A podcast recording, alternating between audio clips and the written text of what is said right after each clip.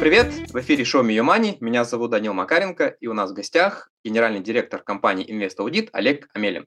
Олег, привет! А, расскажи о себе для тех зрителей и читателей, кто с тобой еще не знаком, чем ты занимаешься, зарабатываешь на жизнь. Привет, Данил. А, ну, я являюсь генеральным директором компании Invest Audit и одним из ее учредителей. Также я являюсь э, владельцем клуба «Город инвесторов» в Омске и являюсь независимым финансовым советником, помогаю предпринимателям ставить финансовые цели и двигаться к ним. Расскажи чуть подробнее про компанию, чем она занимается, вообще что такое аудит для тех, кто ну, немножко от этого далек. Э, у нас несколько видов деятельности на самом деле. Основная, конечно, это аудиторская деятельность, э, которая заключается в том, что мы, как сторонние эксперты, приходим, э, смотрим отчетность бухгалтерскую предприятия и выражаем мнение, насколько она достоверна, эта отчетность. И выдаем аудиторское заключение, в котором как раз описываем достоверную отчетность, недостоверную. И это аудиторское заключение позволяет сторонним пользователям финансовой отчетности, э, соответственно, составить мнение о том, насколько э, правдоподобно раскрыты все э, данные у компании в ее финансовой отчетности. Вот. Эта услуга, она по определенным критериям обязательно является, то есть в законе прописано, когда обязательно должны проводить аудит компании, это касается там, акционерных обществ, э, банков, страховых компаний, э, крупных предприятий. Э, в частности, сейчас подлежат аудиту все компании с выручкой более 800 миллионов рублей. Также мы оказываем оценочные услуги. Это для оценки, там, ну, начиная там, от ипотеки, да, когда человеку необходимо оценить квартиру, и там заканчивая оценкой для юридических лиц, для сделок, для оспаривания кадастровой стоимости. Вот. Также у нас есть э, бухгалтерские услуги, это ведение учета для малого бизнеса, когда мы забираем на себя функцию бухучета, бухгалтера, и компания просто предоставляет нам документы, а мы готовим отчетность налоговую, бухгалтерскую. Э, есть бухгалтерская экспертиза у нас еще судебная, то есть когда в суде какие-то споры возникают и необходим э, эксперт именно в области бухгалтерии.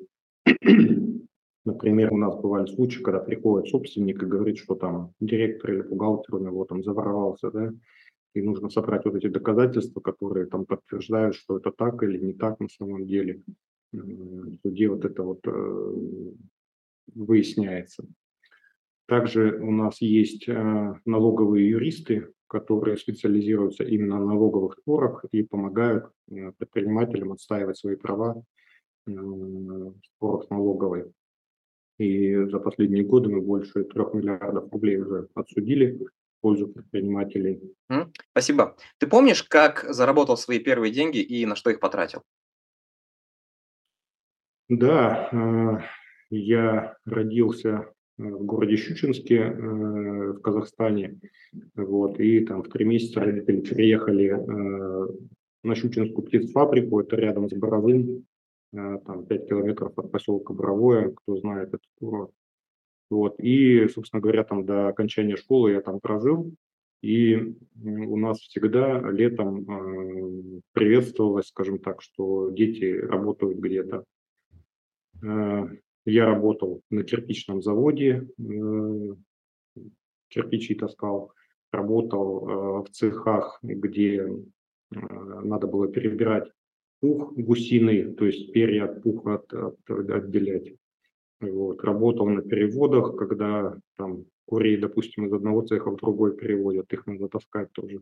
Кроме того, занимался таким небольшим предпринимательством тогда, разводил кроликов, продавал кроликов, продавал кроличье мясо. Вот. И это вот все где-то с 14 лет началось. Угу. А когда начали появляться первые такие серьезные деньги?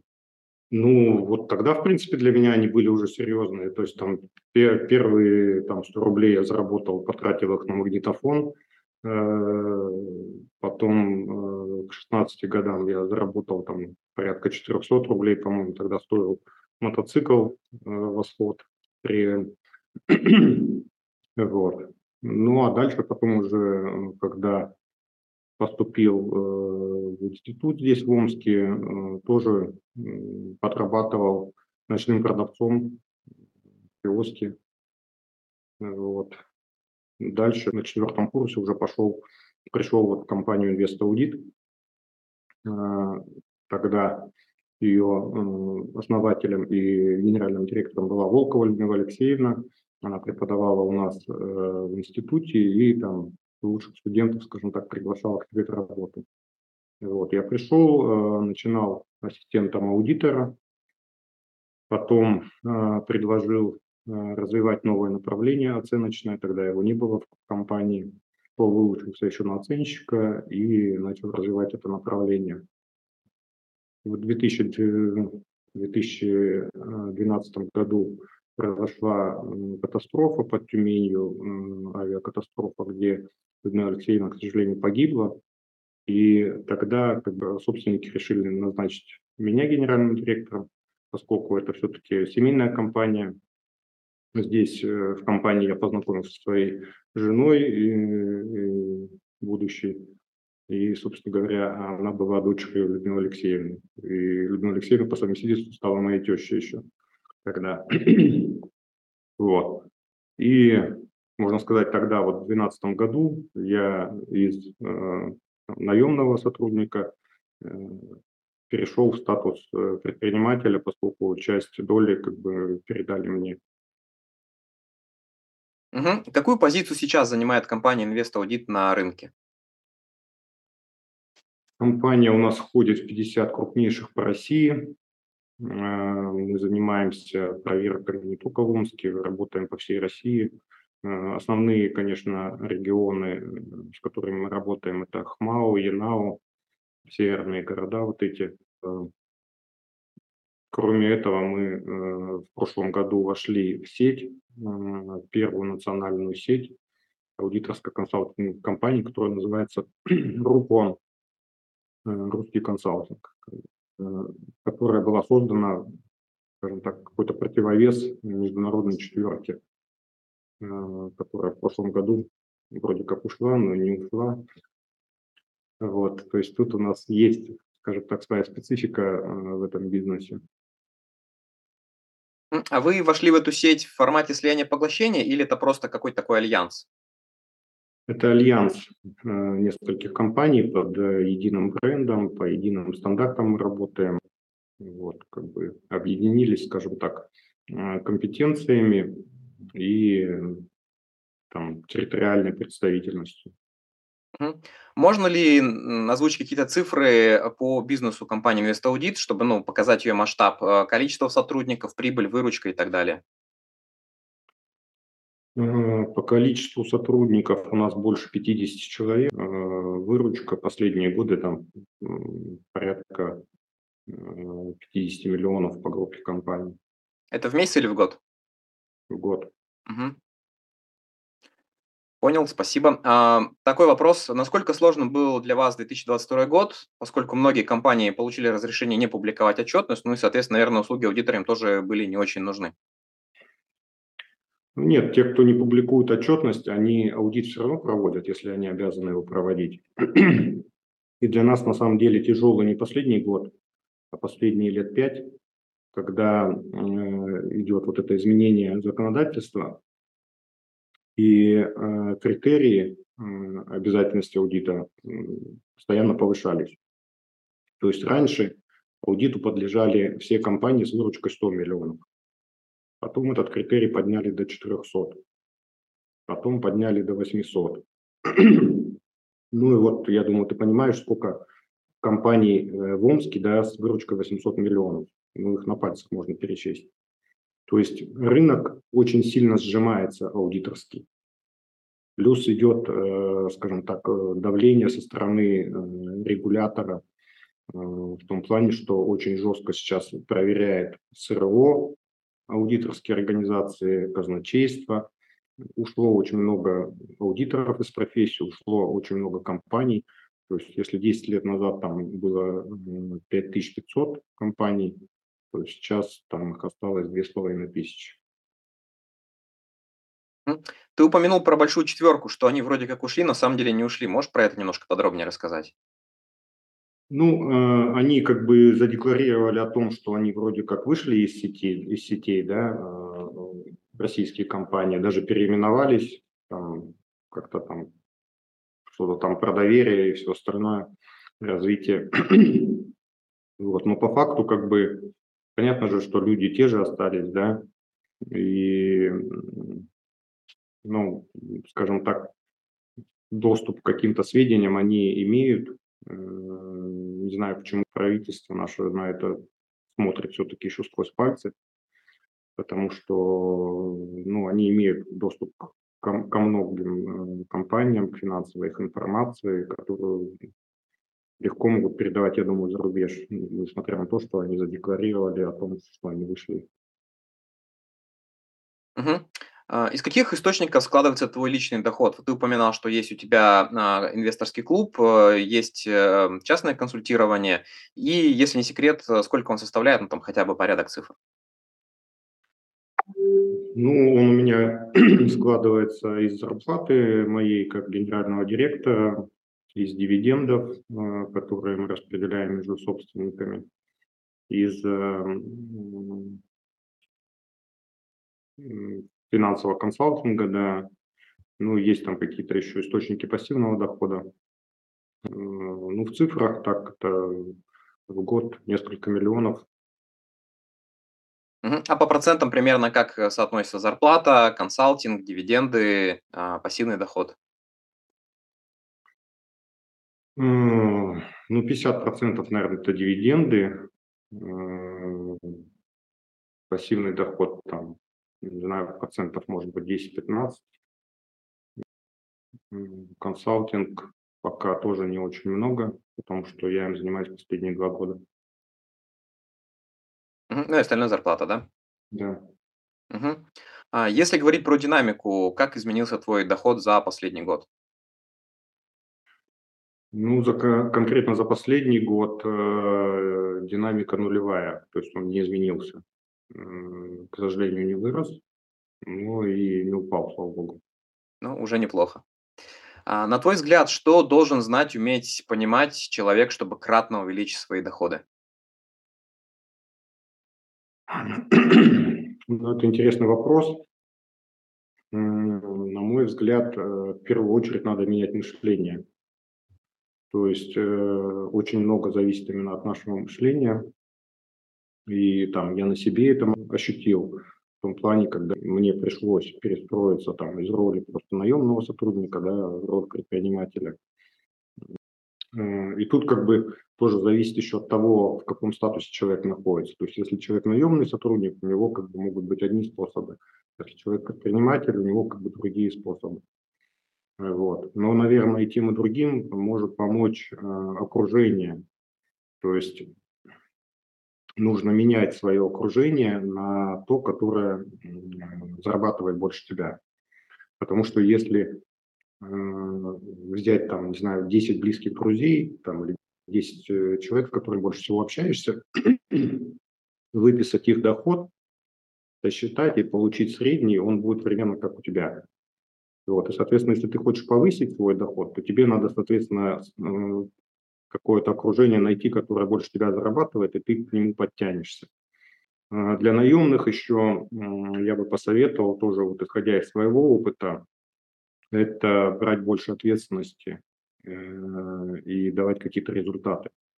А, я просто, ну, когда я сам работал там в каких-то простых должностях, и когда работал руководителем, отделов там я замечал, ну, вернее, был у меня такой случай, когда там пришел человек, говорит, я вот хочу больше типа денег. Я говорю, ну, а за что? Ну, то есть что, что должно измениться, как бы, чтобы ты больше зарабатывал? Ну, вот я типа просто хочу, а, дайте мне больше денег, а потом я типа себя покажу. Я говорю, ну, так это не работает.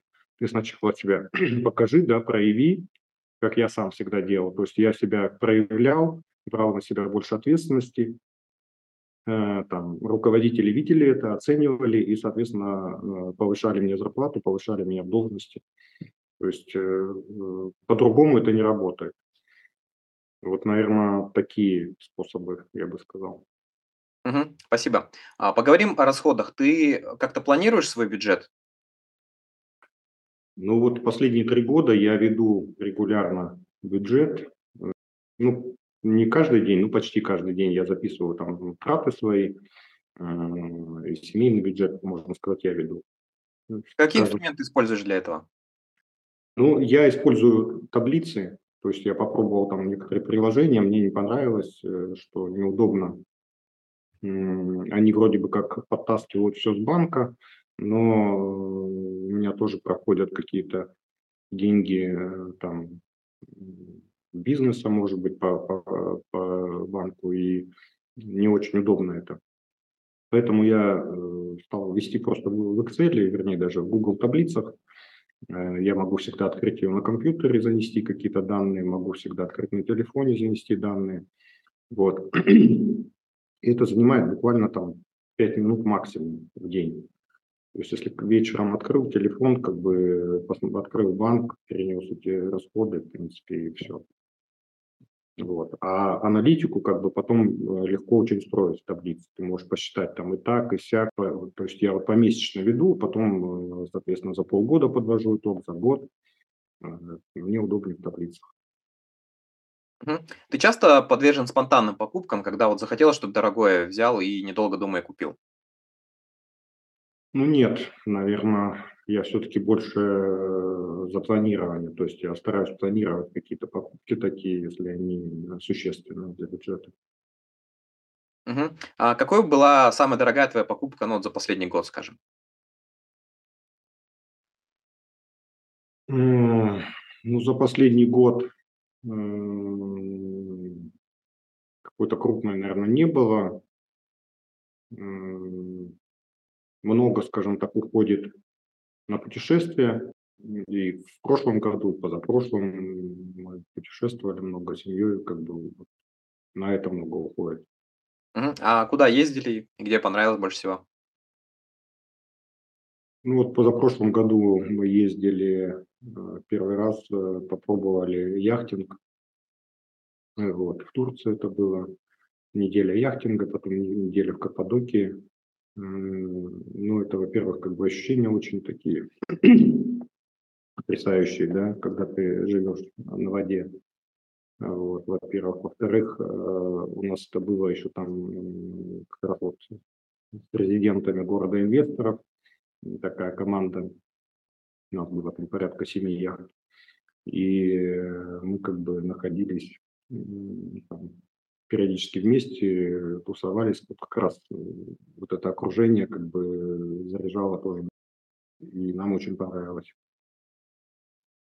Мгм. А еще какие-то поездки были?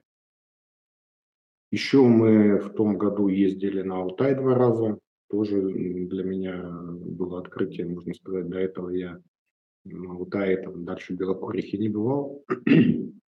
А в этот раз мы туда доехали практически до Монголии, по Чуйскому тракту, тоже путешествовали там больше недели в нескольких локациях.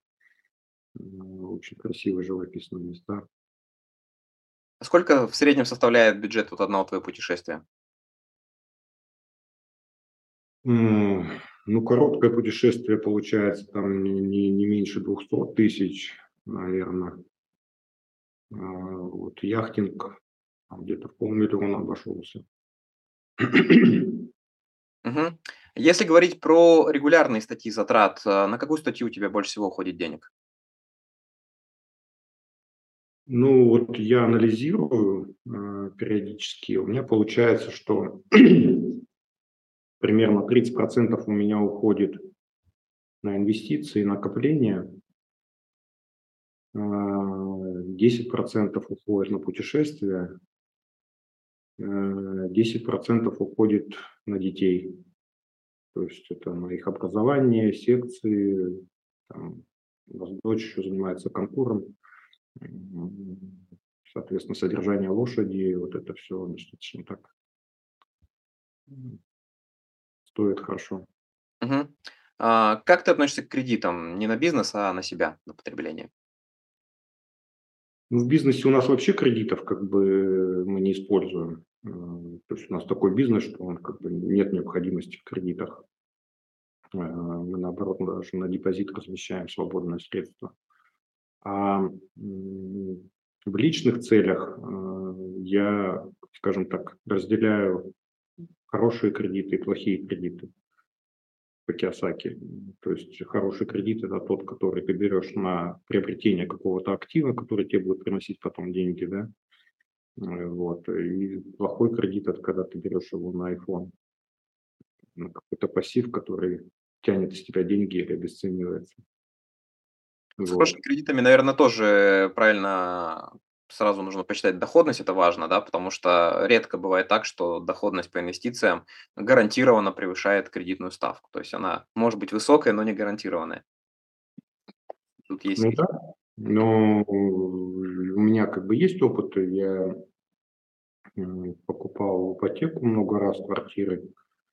Вот. В прошлом году как раз вышел из сделки такой. Купили в Сочи э, квартиру в ипотеку, даже две квартиры в ипотеку. Одну вот продали в прошлом году. Э, За счет вот этого кредитного плеча доходность получила 90%. 90 это уже чистыми, да? Да. Мгм. Вот. Вторую оставили, и она сейчас уже дом сдан, и мы ее планируем отремонтировать и сдавать. И по моим прикидкам арендная плата будет покрывать ипотечный платеж. Это я считаю хороший кредит. Ну да, здесь согласен. А, у тебя есть подушка безопасности финансовая? Да, есть. А на сколько времени хватит? Ну, на полгода ее точно хватит. Она у меня там разделена. Часть в рублях, часть в валюте, часть в золоте.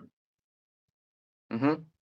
А, Как ты относишься к идее финансовой независимости, когда можно а, не заниматься а, какими-то ну, прям активными делами, бизнесом и жить на пассивный доход?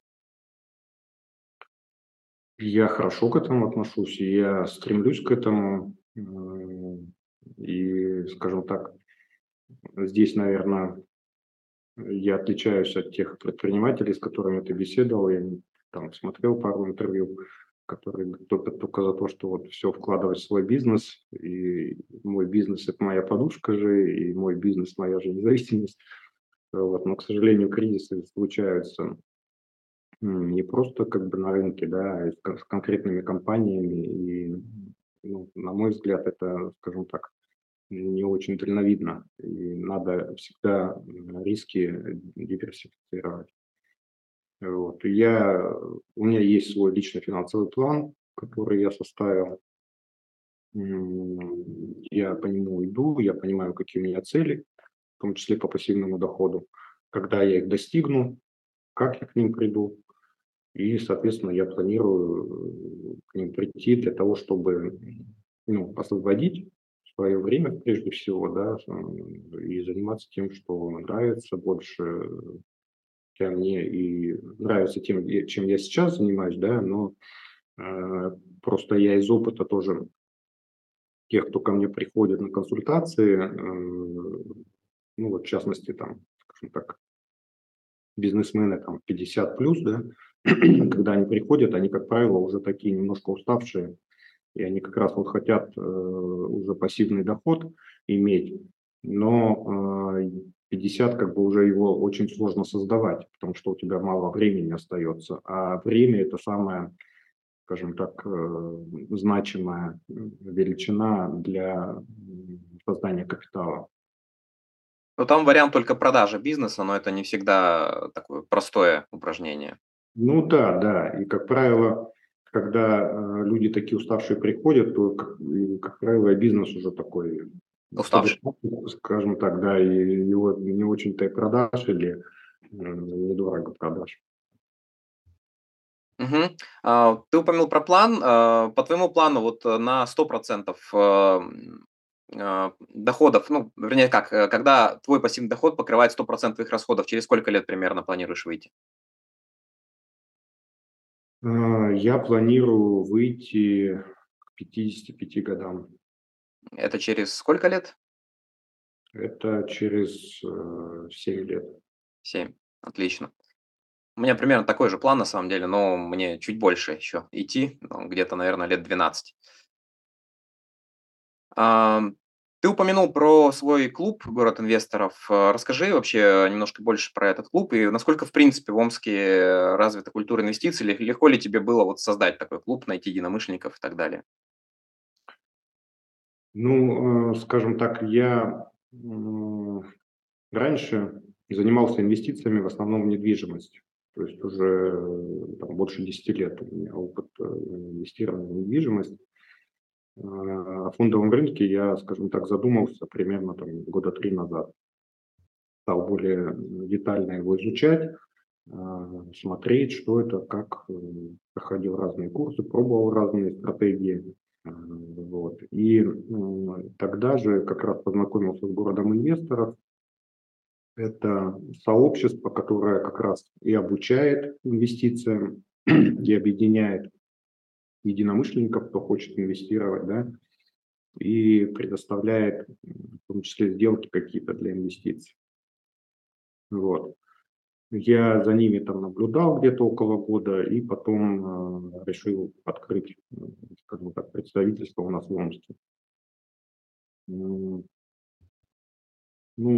скажем так, э, сначала как бы было тяжело людей найти, э, потом я более-менее настроил рекламу в Инстаграме, и у нас как бы ну, нормально шел поток на игры, э, с игр. Кто-то оставался в клубе, кто-то ходил много раз на игры. Ну вот в том году после э, того, как Инстаграм запретил рекламу, м, у нас, к сожалению, этот поток иссяк, и сейчас э, очень сложно нам набирать людей на игры и на привлечение в клуб. Вот есть энтузиасты, которые уже там два года с нами, мы с ними собираемся периодически. Завтра у нас вот будет встреча с приглашенным экспертом из БКС. Будем как раз обсуждать некоторые стратегии. Вот. Люди есть интересующиеся, но, как и, наверное, во многих отношениях э, в Омске тяжело людей на это раскачать. Очень такие все как бы консервативные, недоверяющие и так далее. Мгм. А что за игры, вот, в которые вы играете, ну и чем вы еще занимаетесь помимо игр? Игра называется «Денежный поток» или «Cashflow». Это игра, придуманная Робертом и Ким Киосаки, его супругой, которая показывает как раз человеку, э, как он живет, да, то есть э, за полтора часа игры человек проживает маленькую жизнь свою, то есть там от 20 лет до смерти. Вот. э, Там есть выражение «крысиные бега», когда ты по кругу бегаешь, да, там, от зарплаты до зарплаты, тратишь что-то, покупаешь, продаешь там, и так далее. Вот. И средство этой игры как раз в том, чтобы человек со стороны на себя посмотрел, какая у него стратегия жизненная, да, к чему он идет, э, и попытался что-то изменить. То есть игра называется тр- трансформационная, потому что мы не только играем, но и потом как бы есть ведущий, который э, следит за игроками, дает обратную связь, как они играли, м, там, подсвечивает им некоторые затыки, да, которые у них там происходили. И человек э, свои осознания выдает, что он понял из этой игры. Много раз люди приходят поиграть именно для того, чтобы изменить что-то. То есть кто-то, например, боится брать кредитов. Мы объясняем, что есть хорошие кредиты, есть плохие, да, и он в игре начинает брать кредит безопасно, то есть он как бы тут в безопасности, и тогда он потом в жизни как бы ему легче пойти на это, чтобы взять хороший кредит, да. Или кто-то там, допустим, вообще боится акций, там девушка приходила, говорила, вот у меня там папа проигрался когда-то на бирже, я вообще там типа, туда даже не смотрю. А в игре как бы есть сделки с акциями. Она их начинает покупать, там как-то продавать, что-то там безопасно это, скажем так, почувствовала, да, и потом открывает брокерский счет после этого и начинает уже там тоже что-то делать. То есть э, игра позволяет людям освободиться от каких-то блоков э, в области финансов и начать по-другому жить, потому что э, мы играем так же, как живем, и живем так же, как играем. То есть изменяя что-то в игре, свое поведение, ты потом можешь это изменить в жизни, тебе легче это сделать. А есть у вас какая-то обратная связь потом от участников игры? Не оказывает ли игра медвежью услугу, что они решили, что это просто весело и безопасно, открыли брокерский счет и все пошло не так? Ну нет, ни разу не было плохой обратной связи, наоборот, всегда только положительная. У многих э, меняется, многие просто хотя бы начали что-то делать, да, то есть до этого они просто вот как в крысиных бегах. Все, что зарабатывали, все тратили, все, что зарабатывали, все тратили. Или там даже кто-то в долгах, там, в кредитах, да. А после игры, как раз после осознания, многие там закрыли кредиты, многие создали себе подушку безопасности, многие просто хотя бы начали откладывать, там, пусть даже на брокерский счет, да, или еще куда-то. Ну, хоть что-то начали делать, у них хоть какие-то появились накопления.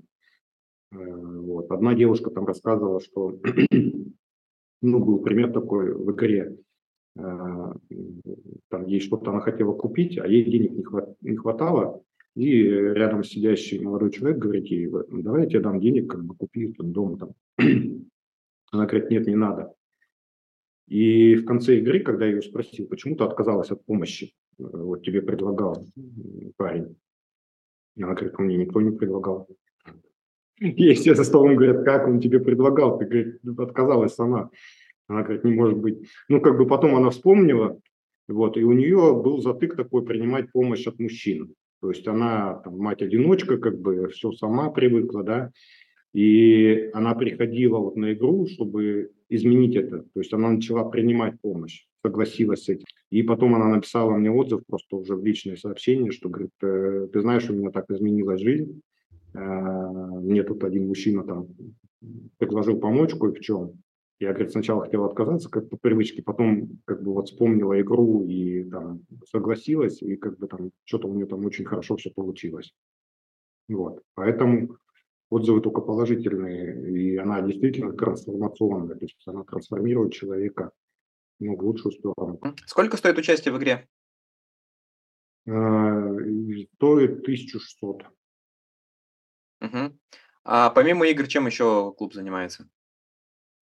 Помимо игр у нас есть встречи участников клуба в разных форматах. Допустим, там приглашенный гость, как вот завтра будет, или мастер-майнд, когда мы обсуждаем какие-то вопросы, или сделки разбираем актуальные, как бы, или просто неформальное какое-то общение, там где-то встретимся на инвест завтрак э, в субботу в кафе или на шашлыки съездим вместе. Участие в клубе платное? Да, оно платное. Э, там как бы есть э, два вида. Э, есть участие просто в нашем клубе офлайн, а есть участие в онлайн-клубе города инвесторов, и ты как бы автоматически, если ты там участник, то, то есть становишься нашим участником бесплатно. Мгм. А там стоимость какая? В одном, и втором случае? Если у нас участвовать, то там порядка 15 тысяч в квартал. Угу. Если через город инвесторов, э, там, сейчас не скажу, там тарифы у них разные, просто в зависимости от наполнения и сроков. Ну, там подороже получается, потому что там еще идет обучение, как бы, ну, много дается еще дополнительно. Мгм. Если говорить про вот твои активы, а, то, что там удалось уже а, заработать с инвестиций, там накопить и так далее, а, как примерно распределяется структура? Вот ты упомянул про недвижимость, про финансовые активы. А, можешь примерную раскладку дать по видам активов? Процентов 50, наверное, это в недвижимости. Часть тоже большая еще в страховых продуктах, таких консервативных часть на фондовом рынке и часть, небольшая часть спекулятивная, там порядка 10% это в криптовалюте. Угу. А в фондовом рынке получается по итогу сколько? Процентов 20? Да, где-то так. Угу. А если вот говорить конкретно про фондовый рынок, Какие ты там используешь финансовые инструменты и стратегии? Ну, я, скажем так, попробовал трейдинг, э, но больше пробовал его с целью лучшего понимания рынка, скажем так. Вот. Э, понял, что это не мое, потому что ну, входишь в какой-то азарт, да, и начинаешь совершать неразумные действия. Вот, э, поэтому я его для себя принял просто как инструмент для технического анализа. А, а так я использую акции, облигации, ETF. У меня распределено еще по нескольким брокерам, то есть есть российский брокер, есть два зарубежных брокера.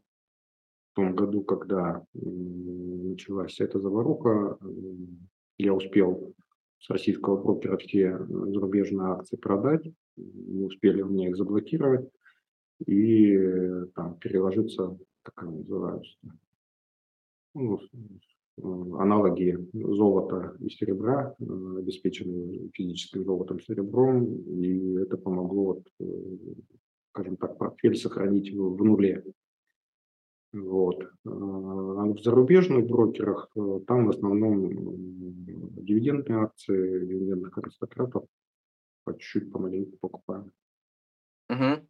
А, зарубежные брокеры в дружественных юрисдикциях или прям совсем зарубежные, то есть там США и так далее? У меня есть Interactive брокер США, Мгм. но там как бы немного я оставил, я оттуда вывел на Freedom Finance казахстанский. Freedom Finance кипрский у меня еще есть. Вот. Сейчас большая часть все-таки на казахстанском. Мгм.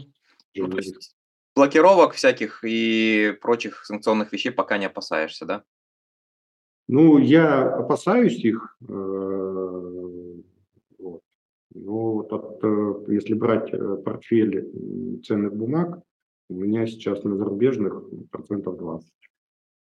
В российской части портфеля у тебя какие результаты вот по итогам 2022 года, ну и начала 2023?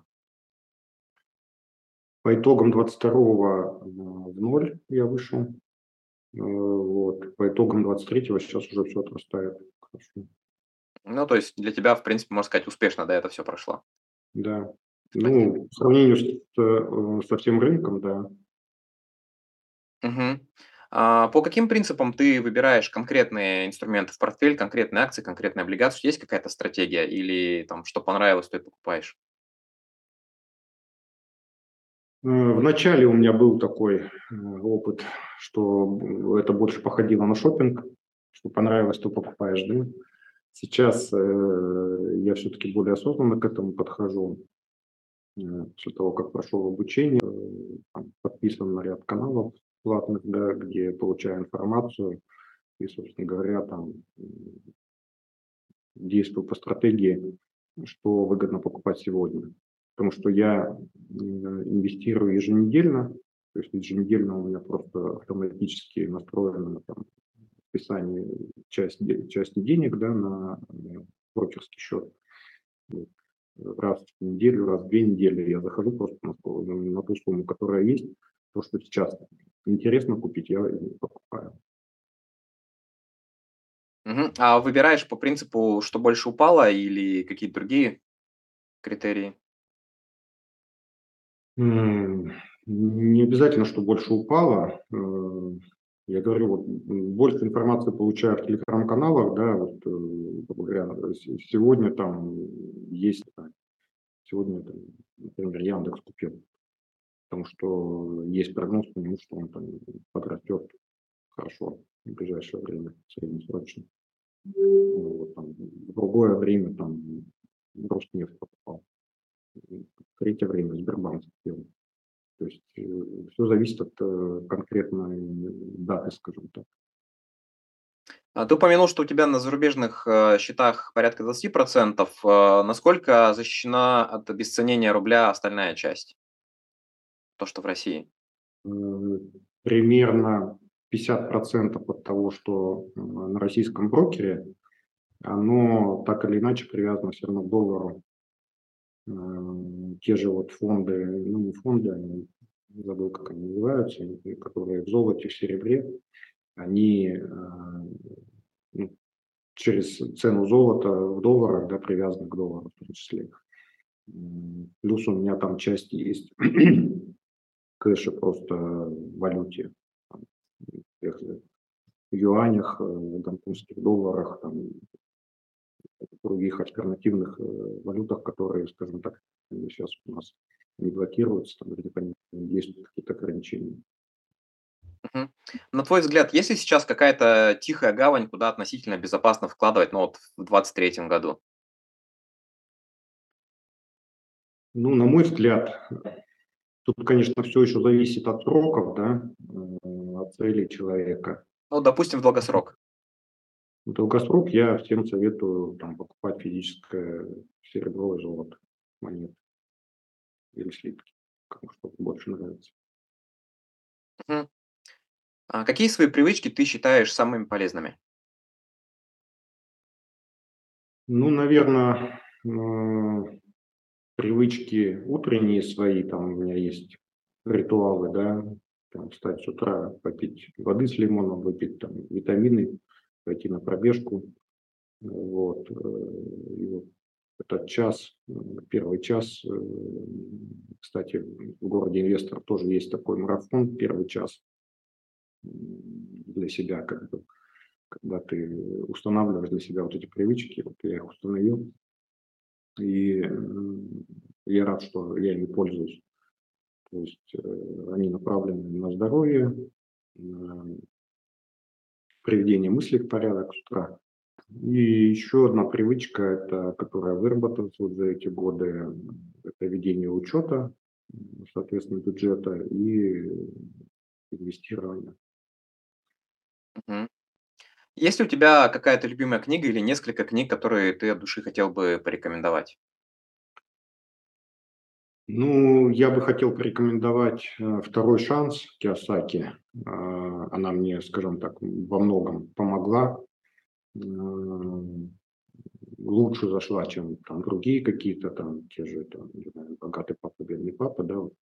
Не знаю, кому-то кому она кажется тяжеловатой, но мне она как бы очень хорошо зашла.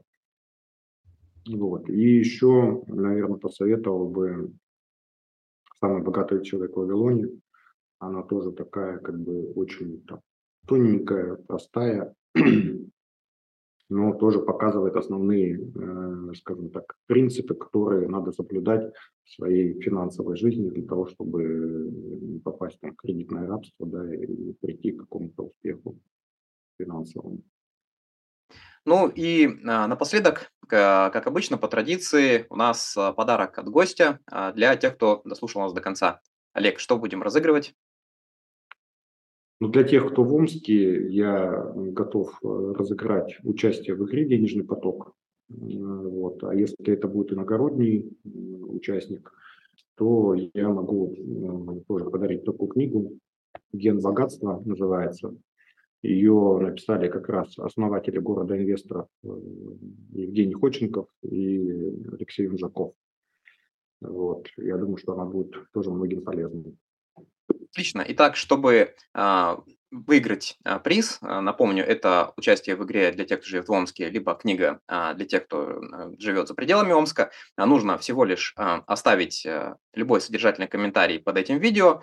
Вот, ну и, собственно говоря, ровно через неделю мы проведем розыгрыш и при помощи рандомайзера определим победителя.